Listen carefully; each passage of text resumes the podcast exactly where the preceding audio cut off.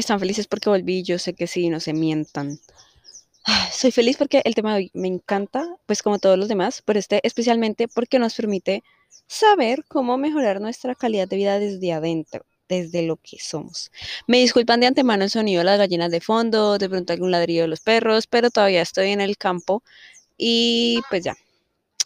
Bueno, empecemos. Yo crecí en una familia cristiana y yo lo único que conocía era el Dios, pues correspondiente. Y eventualmente dije, ay no, marica, o sea, imposible que yo tenga que vivir mi vida ateniéndome a esas reglas extra restrictivas y culpabilizadoras. O sea, me niego. Y me volví atea. Y luego me volví agnóstica. Y luego me volví creyente por temporadas porque a quien no le reza Diosito que porfa le ayude. Y luego descubrí la espiritualidad mega superior a la religiosidad y más hermosa y liberadora. La diferencia es que la espiritualidad involucra la conciencia de un ser superior y una relación de armonía, paz y tranquilidad. Es como una forma de comprenderse a sí mismo y como la manifestación de plenitud personal, mientras que la religiosidad involucra como la práctica de las creencias y la misma espiritualidad, pero como con un dogma determinado. En la religiosidad se siguen unas reglas y en la espiritualidad las reglas se doblan y se adaptan a tu proceso y a tu estado de conciencia. No sé si me hago entender. Pero bueno, entonces, básicamente toda la energía en nuestra existencia se basa en amor y miedo. No sé si se acuerdan, pero, o sea, yo amo el concepto de dualidades y siendo sincera, está la dualidad más bonita que hay en el universo. El amor y el miedo son energías contradictorias, pero además son complementarias y pueden ser experimentadas en la misma medida. Obviamente experimentar el amor es más fascinante y recompensante que experimentar el miedo. Pero pues es importante que reconozcamos que todas las cosas negativas que hacemos son desde el miedo y las cosas que nos llenan de alegría y nos ponen a vibrar alto, entre comillas, las hacemos desde el amor. ¿sí? Por ejemplo, este podcast está hecho desde el amor, pero en el momento en el que yo lo abandone porque no me está yendo bien o porque me estoy quedando sin ideas, porque me estoy quedando sin ideas, sé que voy a estar actuando desde el miedo. Pero hacer las cosas para figurar, por ejemplo, también es miedo. Y es muy difícil abandonarlo porque cuando actuamos desde el amor, generalmente el miedo le procede, ¿no? Entonces, en este caso, cuando vamos a una persona, cuando admitimos ese amor, eso se siente bien, pero el miedo al abandono nos llega, ¿no? Entonces, nos sentimos celosos y así con todas las situaciones de la vida. Y el principal miedo que experimentamos, o al menos yo, es el miedo a la muerte.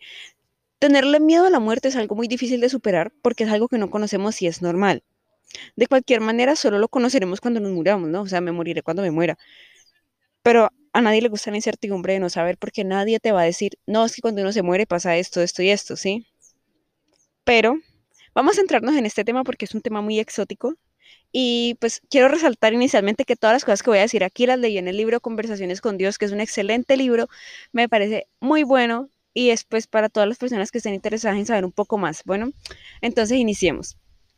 Lo primero es detenernos en el espacio y reconocer a la muerte como un proceso de cambio y no determinación, porque nosotros no somos esto y ya, o sea, no es que existamos en este momento como seres y cuando nos morimos ya dejamos de existir. No, nosotros existimos, hemos existido antes y vamos a seguir existiendo para toda la eternidad, pero en diferentes formas. Tenemos que reconocer que para cada uno de nosotros la muerte es el momento donde transmutamos a cosas más trascendentales y aunque a las personas que estamos en vida nos duele la muerte de las diferentes personas, o al menos a la mayoría, porque como todo hay gente que no siente nada, debemos aprender que para la persona que muere este proceso es un paso a la alegría y la verdadera paz. Porque como dijo Buda, y, todos podemos testificar la vida sufrimiento, ¿no? Y yo confirmo, sea, yo sufro a diario. Yo me despierto y fue puta porque me desperté, porque no pude dormir para siempre. Pero bueno, la principal causa por la que nos duele tanto la partida de un ser querido es por el hecho de que para comunicarnos con ellos o relacionarnos, lo hacemos mediante los sentidos, ¿no? Entonces los vemos, los oímos, bueno, no los saboreamos, o no sé, bueno, no sean raros, pero pues no sé, no juzgo. Eh, en fin, pero cuando se mueren y pierden la forma corpórea, lo único que nos queda es comunicarnos como con el alma.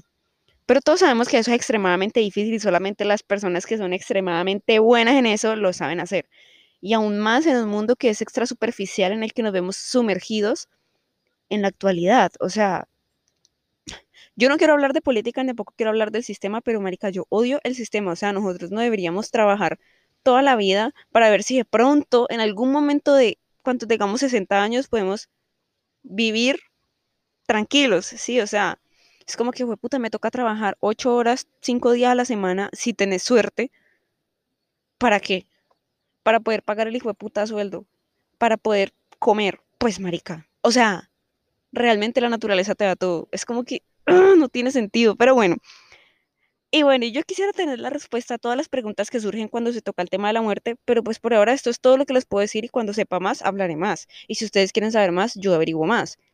Pero básicamente entonces la muerte se llora porque no se conoce la alegría en la que entran las almas que mueren y porque dejamos de poder comunicarnos y poder relacionarnos con las, pues, las personas que mueren de una manera corpórea y nos queda muy difícil hablar a esas personas desde una manera álmica, no sé si me hago entender. Pero bueno, vamos a hablar ahora de los juicios frente a los actos que hacemos, ¿sí? Lo primero es entender que ningún acto es ni bueno ni malo. Esos son juicios inventados por ti, o sea, por vos. Y que en algún momento, en algún punto pueden cambiar. Pero eso, solo eso, o sea, son inventos tuyos. Porque, por ejemplo, aquí está bien ser gay, ¿cierto? Pero allá en el Medio Oriente no está bien ser gay. Y a mí me, realmente me da igual si sos gay o no sos gay. O sea, es tu vida y es tu culo, da igual pero están viendo que los juicios que hacemos aquí, los juicios que hacemos allá, eso no, tiene, no tiene nada de diferente. Y sin embargo, nosotros creemos que las personas que están allá están pensando mal. Y las personas que están allá creen que nosotros estamos pensando mal. Pero esos que son inventos de nosotros.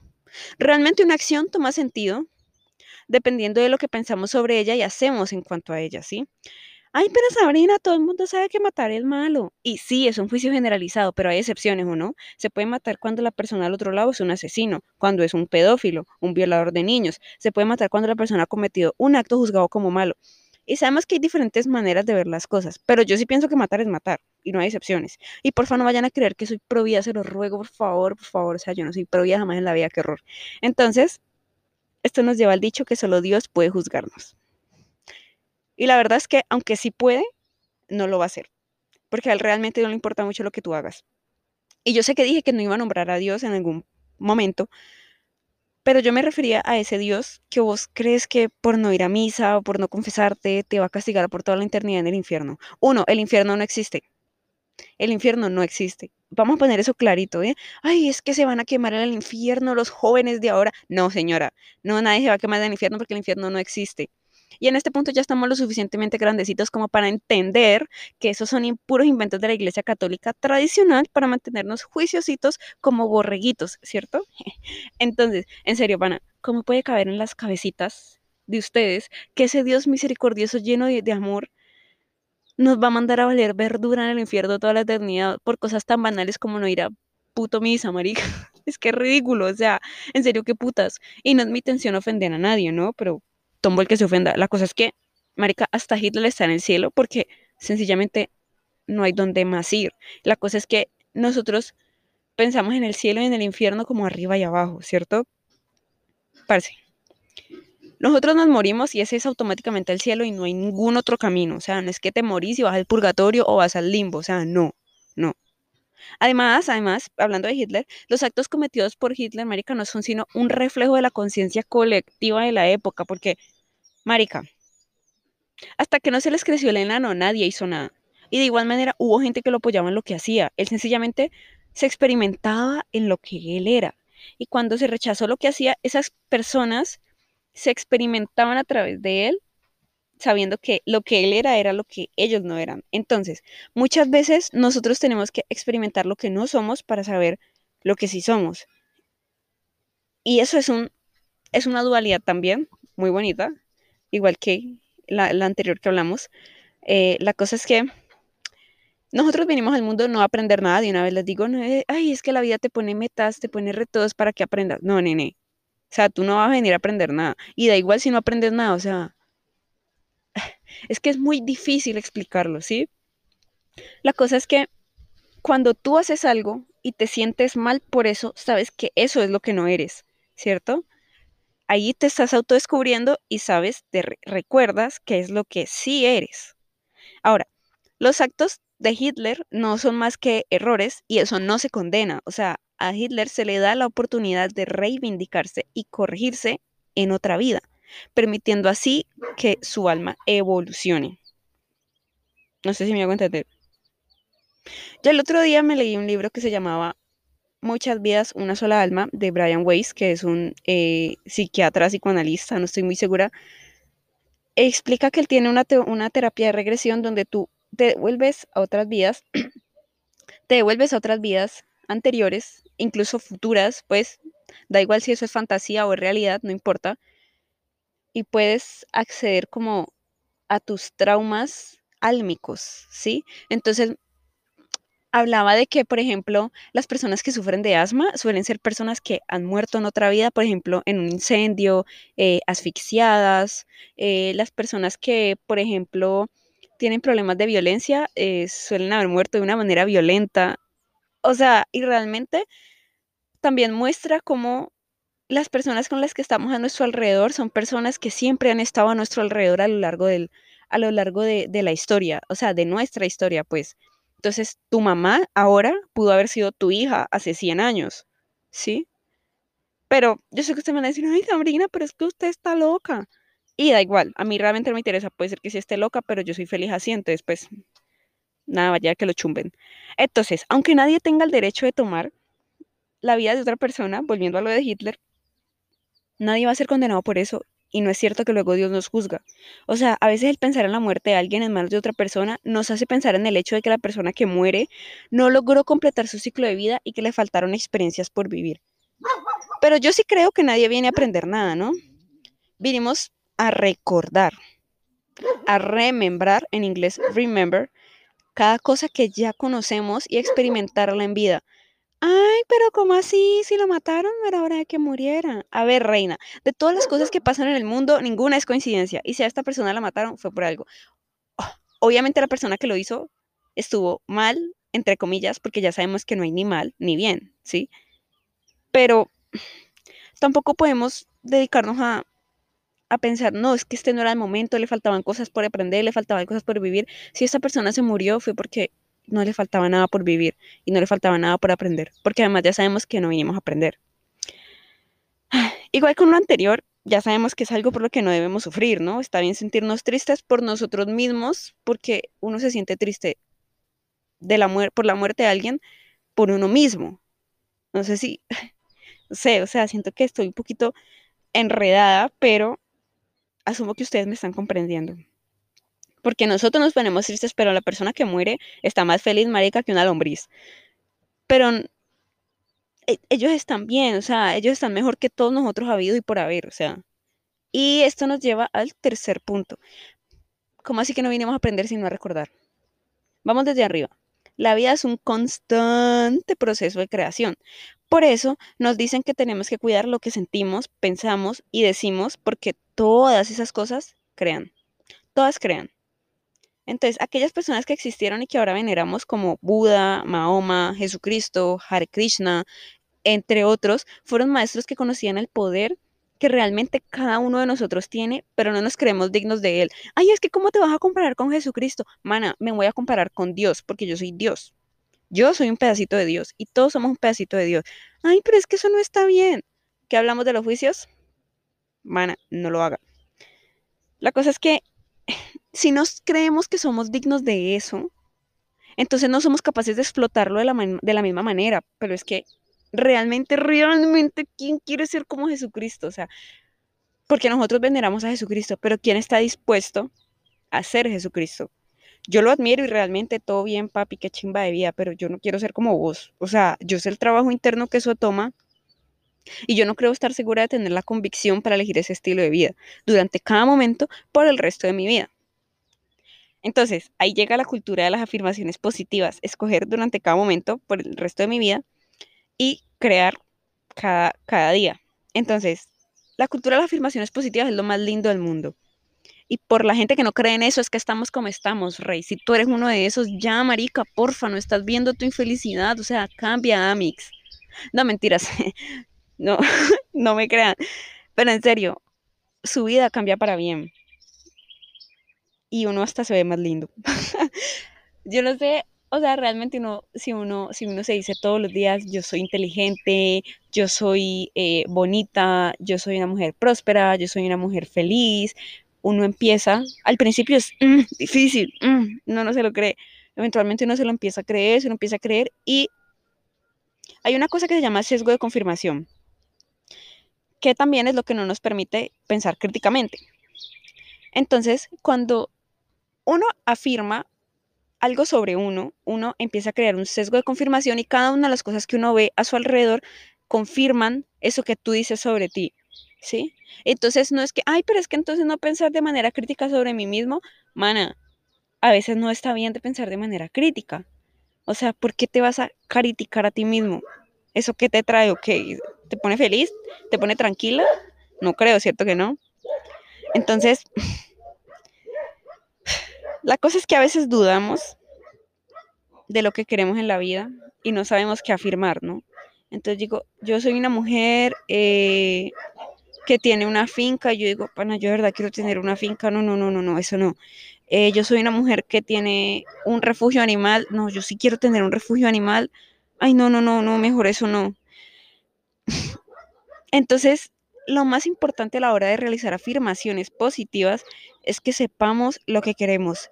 Y lo más importante a la hora de tener una vida como feliz y con propósito es no cambiar de opinión. El secreto de las personas que tienen éxito es que no cambian de opinión. Sí, o sea, no cambiar de opinión, no como, no, yo opino que Petro está bien y Uribe está mal y luego, ah, no, yo, opino que, yo, yo opino que Petro está mal y Uribe está bien. Eso no es cambiar de opinión en este, en este contexto cambiar de opinión en este contexto, es decir, yo quiero ser científica. Cuando ya estaba a mitad de camino de ser científica y el universo está trabajando a toda para que tú seas una científica, tú dices, ay, no, es que yo mejor quiero ser cantante. Marica, que cambiar todo el engranaje, ta, suena por dentro del universo, así, y entonces ahora todo tiene que cambiar y volver a empezar para que tú te vuelvas cantante. ¿Sí? Y yo no digo que esté mal cambiar de rumbo, pero digo que trata de no hacerlo mucho, porque entonces tu vida pierde el rumbo, ¿sí? Y el engranaje se daña. Entonces, dale que tú puedes, tú puedes. Encuentra lo que te gusta y dedícate a eso y trabaja en eso. Y tienes que saber que no es fácil. No todo es fácil, pero vale la pena. Entonces, continuemos. La cosa es que entonces a veces dudamos de lo que queremos en la vida y entonces como pensamos, hacemos y decimos cosas que estén acorde a lo que queremos y ni siquiera sabemos eso, ¿cómo hacemos? ¿Sí? Lo más importante aquí es escuchar el alma. Ay, Sabrina, usted tan bobita. Dice que escuchar el alma madure. No, mano, madure usted. La manera correcta de escuchar el alma es callando a la mente. Me siento como un coach espiritual. Pana, deténganse en el día y dedíquense a callar su mente. El alma habla en sentimientos, pero uno no puede sentir desde el alma si tiene la cabecita llena de pensamientos que sesgan este sentir. Ojo, los pensamientos pueden ser confundidos con sentimientos, pero realmente solo son ideas de cómo deberías sentirte. Entonces no permitas que los pensamientos se entrometan en tus sentimientos. Es importante también saber que vivir la vida reaccionando a lo que ves en el camino no te va a llevar a ningún lado donde realmente quieras estar. O sea, sí te va a llevar a algún lado, pero te va a llevar a algún lado como, como dejándose llevar por la corriente. O sea, ahí está bien a veces dejarse llevar por la corriente, pero no siempre. Es decir, estas reacciones tienen consecuencias, a las que probablemente vas a reaccionar también. Y luego eso va a tener consecuencias y así sucesivamente hasta que la consecuencia de estas reacciones sea la muerte. Rey, dedícate a accionar y no a reaccionar para crear la realidad con la que tanto sueñas. Ay, marica, el estilo de vida de muchas personas puede cambiar si conocemos este principio y es muy duro decir, ay, mera boba yo, pero se parece mucho, se parece mucho al que es pobre porque quiere. Pero Rey, piénsalo, o sea, yo no digo que el que sea pobre es pobre porque quiere, porque yo soy consciente de la falta de oportunidades y lo terrible que está el sistema. Parce, siempre volvemos al sistema. El sistema tiene que reformarse. Reformarse. Pero bueno, hay gente poderosa que no quiere que eso suceda, entonces pues igual lo que diga aquí Galatea vale verdura. Entonces, piénsenlo, piénsenlo. Por otro lado, en el sistema capitalista tenebroso en el que estamos, siempre estamos pensando cómo ganar más, cómo perder menos, cómo obtener lo que queremos. Pero si nos dedicamos a dejar de lado esas ideas y tenemos la oportunidad, por fin, de realmente descubrir quiénes somos, podemos dejar de vivir empujados por el sistema, ¿sí? Traten de, está bien, tenemos que, nosotros tenemos que vivir del sistema porque somos ciudadanos y si no vivimos en él, sencillamente no existimos, ¿está bien? Y es normal, necesitamos el dinero para vivir y está bien. Pero no nos dejemos tragar de él. Porque cuando nos dejamos tragar de él y nos dejamos llenar el ego de él y empezamos a decir, no, más dinero, más cosas, más casas, más ropa, parce, se daña. Se daña tu interior y se daña tu exterior, ¿sí? Descubrir quiénes somos es un arma de doble filo, porque para eso muchas veces debemos experimentar quiénes no somos, como les había dicho antes. Y la cosa es que a lo largo de la vida eso cambia muchas veces, porque somos seres humanos. Por ejemplo, hace poquito puse una historia en mi Facebook de cuando yo tenía como 12 años. Decía como, ¿cómo así que el Día de los Amigos con Derechos? Que porque no habían, que por eso era que no habían damas y caballeros, y ahora en la actualidad, América, yo sé que eso es lo que yo no soy, porque pues uno cambia, uno cambia y yo, y yo sé que los amigos con derecho no son un problema, o sea, sí. Y yo, eso era lo que no era, definitivamente no, pero yo tuve que experimentarlo y mirarlo desde afuera para saberlo. Y son esos recuerdos incómodos los que nos muestran quiénes no somos y cómo podemos ser quienes realmente somos. Entonces, ese, ese recuerdo que yo hice cuando tenía 12 años estaba, estaba sesgado por la religión en la que yo vivía en ese tiempo. Yo no teniendo 12 años, uno que uno no tiene pensamiento crítico y uno dice, no, si mi mamá me dice que yo creo en Dios, yo creo en Dios. Y si mi mamá dice que Dios dice que ser amigos con derecho está mal, pues está mal. Y era bastante conservador y era bastante poco progresista. Entonces, pues ajá. La cosa es que Tuve que experimentarlo y mirarlo desde afuera para saberlo y esos son los recuerdos incómodos que nos muestran quiénes no somos y cómo podemos ser quienes realmente somos. Repito, y esto suena un poco confuso y puede ser difícil de seguir, pero pues yo espero no haberlos enredado mucho. Realmente intenté darles todas las herramientas y todos los ejemplos que pude y si no lo entendieron es porque son unos estúpidos. Mentira, no, yo los quiero mucho igual. Jeje. Así estúpidos y todos los quiero. Mentira, no. Yo no estoy tratando en este podcast de romper la religión de nadie. A mí realmente no puede importarme menos, pero para mí es muy importante que conozcas todas estas cosas, porque igual es una experiencia para ti y pues eventualmente en el tiempo vas a perder el miedo al infierno y puedes experimentarlo todo, siendo consciente de que puedes hacerlo todo, pero absolutamente todo tiene consecuencias. Ahora, consecuencias no es sinónimo de castigo importante, consecuencia no es igual a castigo. Lo estoy escribiendo con mi mano en el aire, háganlo ustedes también. Y ahora que nombramos el tiempo, porque hablamos del tiempo, voy a hablar de este bebé porque es muy interesante. El tiempo no existe de la manera como creemos. Va a estar difícil realmente para, para escribirlo y poderlo explicar bien. Me demoré bastante y tuve que hacer muchas pausas, pero empecemos. Vayan y se toman un vasito con agua, descansan el cerebro, se masajean, se masajean las, los surcos del cerebro.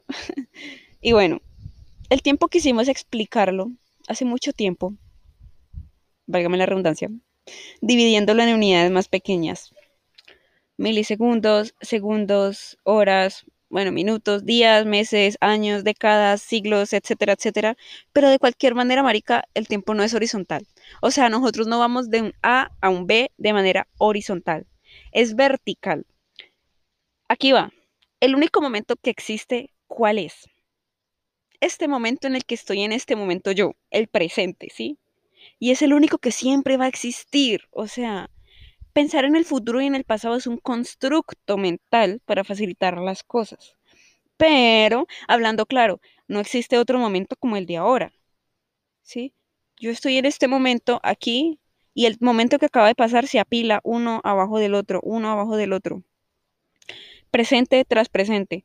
Y lo que vemos como tiempo realmente son objetos moviéndose en el espacio. A ver, eso está fácil. El tiempo son objetos moviéndose en el espacio porque ¿cuál es la definición de detener el tiempo? Detener todos los objetos que se mueven en el espacio, porque el espacio es tiempo demostrado. Uf, pana. Stephen Hawking me quedó en pañales, marica. No, mentira. Por eso es imposible detener el tiempo, porque nunca nada se detiene, ¿sí? Y eso es a lo que los científicos llaman el continuo espacio-tiempo. Ay, pero entonces, mi mamá me preguntó esto, ¿cómo explicas el envejecimiento? Básicamente envejecer es un deterioro en el funcionamiento de nuestras células debido a las condiciones en las que vivimos, ya sean naturales o artificiales. Y pues es una consecuencia de cada una de las, cada una de las, de las cosas que hacemos, ¿no? Entonces, por ejemplo, por ejemplo, nosotros tenemos nuestras células y nuestras células tienen diferentes procesos, ¿no? Pero y cada uno de esos procesos, por más pequeños que sean, siguen siendo igual objetos en el espacio hablando de objetos no como objetos visibles, sino como cualquier cosa que ocupe un lugar en el espacio. Entonces, ven, el envejecimiento es el cambio de esos objetos en el espacio, ¿sí? O en el tiempo, que es el espacio demostrado, el tiempo demostrado, el espacio, el tiempo. Ah, bueno, ustedes me entendieron.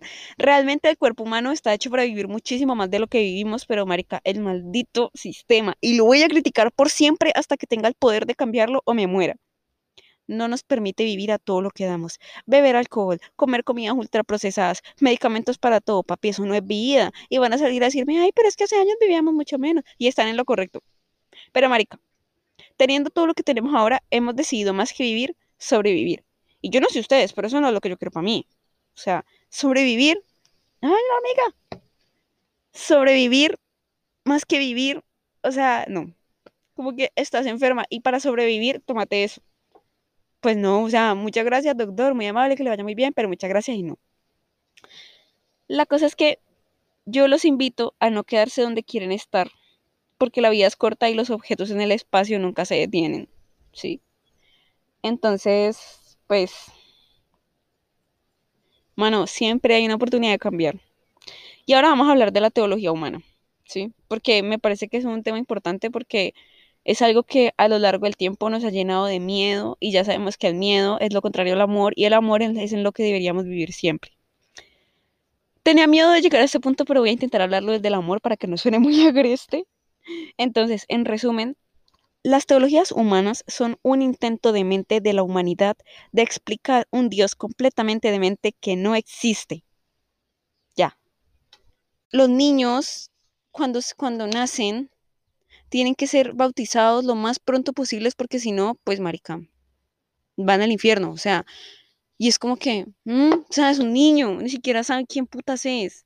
¿Cómo carajo va a ir al infierno? Es que, Uy, me da rabia porque me da, mucha rabia que la religión realmente quiera, quiera meternos eso a la cabeza y si ven lo ridículo que suena, o sea, incluso en el arte del sexo, algo que es tan lindo y tan satisfactorio y que no tiene nada de malo practicarlo porque además es hermoso y es muy placentero, la religión te obliga a cohibirte y ahí es donde yo sé que ustedes no son tan creyentes porque yo los conozco, yo los conozco, pero menos mal que la espiritualidad te invita a disfrutar de las cosas que te hacen sentir bien, entre ellas la masturbación y el sexo. Y en otro ámbito de la vida, igualmente. Entonces, si la diferencia, lo que es vivir en amor y miedo. Básicamente la religión no soporta la espiritualidad. O sea, vos vivís con tus reglas y la religión te dice, no, ¿qué estás haciendo? ¿Qué estás haciendo? El otro día le dije, mamá, mami, yo no voy a permitir que me pongas por debajo de Dios porque Dios y yo somos el mismo, somos lo mismo. Sencillamente yo soy una experiencia de Dios. Y me dijo, ¿qué estás diciendo? ¿Cómo así que sos Dios? Cállate la boca. Ah, pues bueno, pues, pues está bien. o sea, si ven, es como que, y está bien, yo entiendo que algunos de ustedes no puedan comprender o no, ni siquiera eso, no puedan aceptar, porque es difícil cuando uno tiene unas creencias arraigadas y alguien quiere venir a arrancárselas o quiere venir a decir algo que uno piensa que no es, pero es cuando uno tiene que tener pensamiento crítico. Realmente es muy difícil eh, quitarse la religión de encima porque pues todos estamos acostumbrados a eso, eso es lo que nosotros conocemos, y entrar a una cosa que uno no conoce, sin importar si es mejor o peor, así ahí sí como dice el dicho, mejor malo conocido que bueno por conocer, pues uno se aferra a eso. Entonces, pues básicamente la religión no soporta la espiritualidad y ya con todo lo anterior vimos por qué. Y marica, yo creo en Dios, pero yo no creo en ese Dios que me vendieron de niña. Nada, yo no le voy a pedir perdón a nadie por ser un ser humano y voy a vivir la experiencia que es la vida a tope. Siempre teniendo el amor como sentimiento central, obviamente yo no le voy a hacer daño a nadie simplemente porque Dios no me lo va a castigar, pero sé que, voy a, que va a tener consecuencias y yo no quiero sufrir tampoco en mi, en mi existencia, ¿sí? Entonces, completando ya el temario del día de hoy, y aunque se extiende muchísimo más que eso y podría demorarme horas, yo sé que ustedes no quieren escuchar horas de espiritualidad, pero a mí me encantaría hablarles de esto por el resto de mi vida, pero no vale mucho la pena, tampoco. Entonces, para finalizar, voy a darles una anécdota que nadie pidió.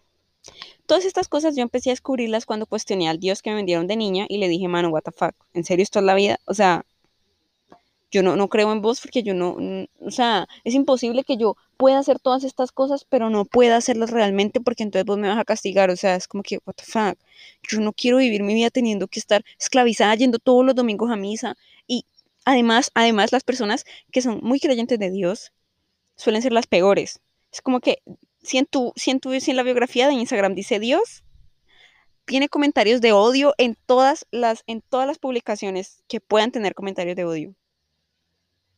A mí me gusta mucho, y eso es algo que no es muy namaste de mi parte, pero, wow, disculparán el gallo, quería ser parte del programa. Esto no es muy namaste de mi parte, pero a mí me gusta mucho resaltarle eso a las personas, porque yo no entiendo cómo en una cabeza que dice que tiene a Dios en su corazón, cabe la posibilidad de decir plomo y bala paso damines. Parce, ¿qué qué? O sea, ¿qué qué? O sea, ¿tu Dios te deja hacer eso? tu Dios que no te deja que no vayas a misa, te deja decir plomo y bala para esos gamines. What the fuck? No tiene sentido. O sea, sos la peor persona que conozco. Y conozco muchas personas así. Ay, mal parido. Cállate, la Entonces, me encontré con un vecino que es coach espiritual, marica, y mi vida cambió completamente. O sea, yo literalmente le dije a Dios, ve, Dios mío, por favor, o sea, o me cambias esta idea o yo definitivamente me dedico a vivir la vida a la degeneración, me tiro a la degeneración y ya, o sea, me da igual.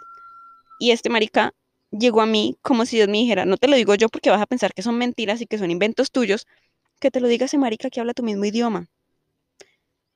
Y ese man hablaba mi mismo idioma. Y ese man hablaba mi mismo idioma.